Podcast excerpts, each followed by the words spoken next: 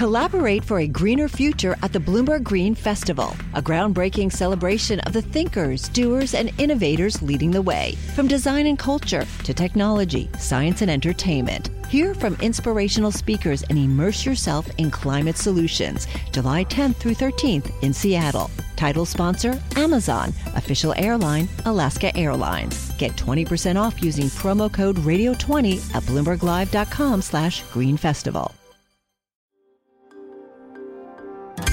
Le entregamos todo lo que necesita saber para comenzar el día. Esto es Bloomberg Daybreak para los que escuchan en América Latina y el resto del mundo.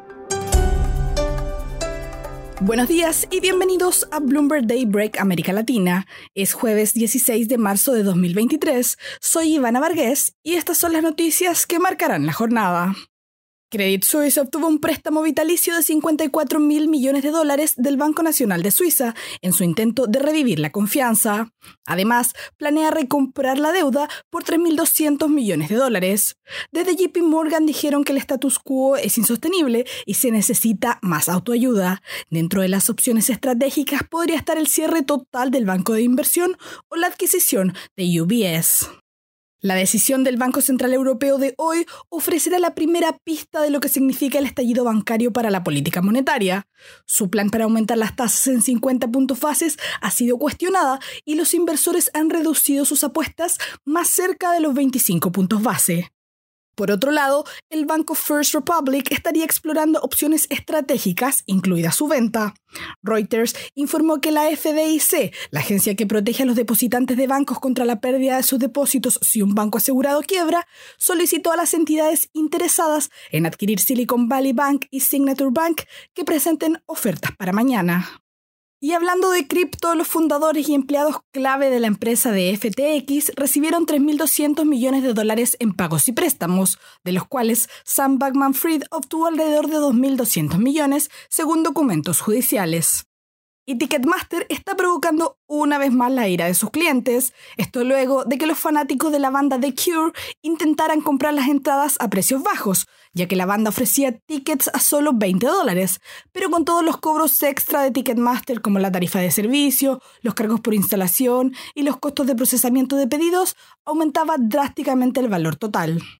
Y nos vamos con los principales temas de América Latina.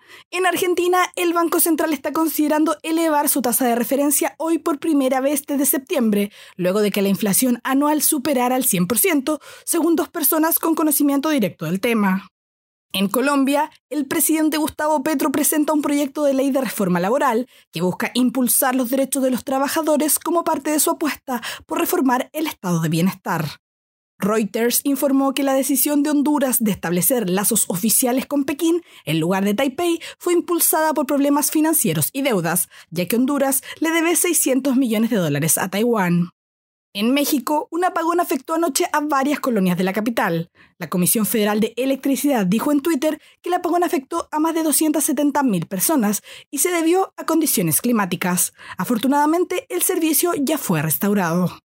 Y esta semana supimos que la inflación en Argentina superó el 100% en los últimos 12 meses, lo que está provocando descontento en la población y aumenta las posibilidades para las elecciones presidenciales de agosto de la oposición.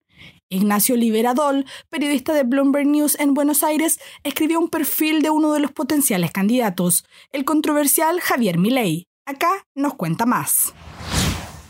Bueno, lo que se ve en este momento es que hay un fenómeno que se está dando en Argentina desde hace ya algunos meses, que muchos creen que puede ser parecido a lo que se vio en Estados Unidos con Donald Trump o en Brasil con Jair Bolsonaro, que es el crecimiento de la figura de Javier Milei, que es un economista muy excéntrico, muy extremista en sus propuestas, con ideas neoliberales, que empieza a emerger en la política argentina y que empieza a sorprender a todos porque su imagen está creciendo, está como hipnotizando a los argentinos que están desencantados con la clase política y, está penetrando en todas las clases sociales a nivel medio transversal, ¿no? Como que ya ha demostrado en la última elección legislativa haber calado hondo con sus ideas neoliberales en las clases populares, en los barrios más carenciados de la ciudad de Buenos Aires. Milei se convirtió sorprendentemente en un rockstar en los últimos años. Pasó de, la academia o la, biblioteca a presentarse en canales de televisión, en, debates de muy alto voltaje, con, hasta en grandes escenarios frente a miles de personas que lo empiezan a, a idolatrar por criticar agresivamente a una clase política argentina que muchos está generando descontento o rechazo.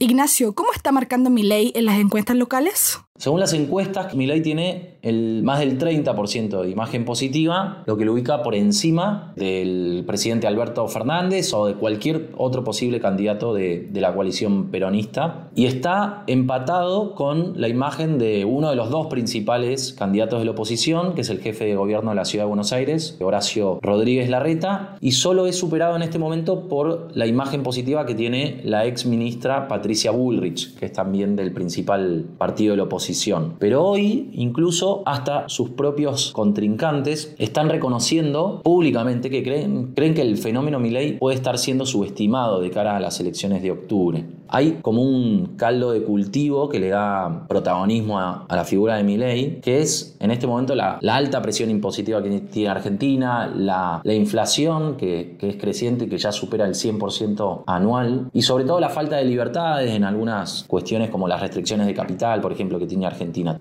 ¿Y cuáles han sido algunas de las declaraciones o propuestas más controversiales del candidato? Primero, eso, las ideas de Milley, que son disruptivas y extremistas. En, los pasos por la televisión siempre dijo, por ejemplo, que quiere eliminar el Ministerio de la Mujer para reducir el gasto público, que va a anular las leyes argentinas sobre el aborto porque lo considera un asesinato, que califica a los políticos actuales como delincuentes, ladrones, criminales y que la emisión de dinero que hace el gobierno para financiar el gasto público es un, un delito, por lo que promete dolarizar la economía. Y saltando a temas del corazón, por amor o por dinero. Las parejas de la generación Z quieren vivir bajo el mismo techo, pero no es solo por cuestión de amor. La necesidad de ahorrar dinero y luchar contra la inflación es un punto decisivo para la decisión de convivir. Más del 11% de los estadounidenses de entre 18 a 24 años viven con una pareja para ahorrar costos. Eso es alrededor de 3,2 millones de personas, aproximadamente 650.000 más que antes de la pandemia. Eso es todo por hoy. Soy Ivana Vargas. Gracias por escucharnos.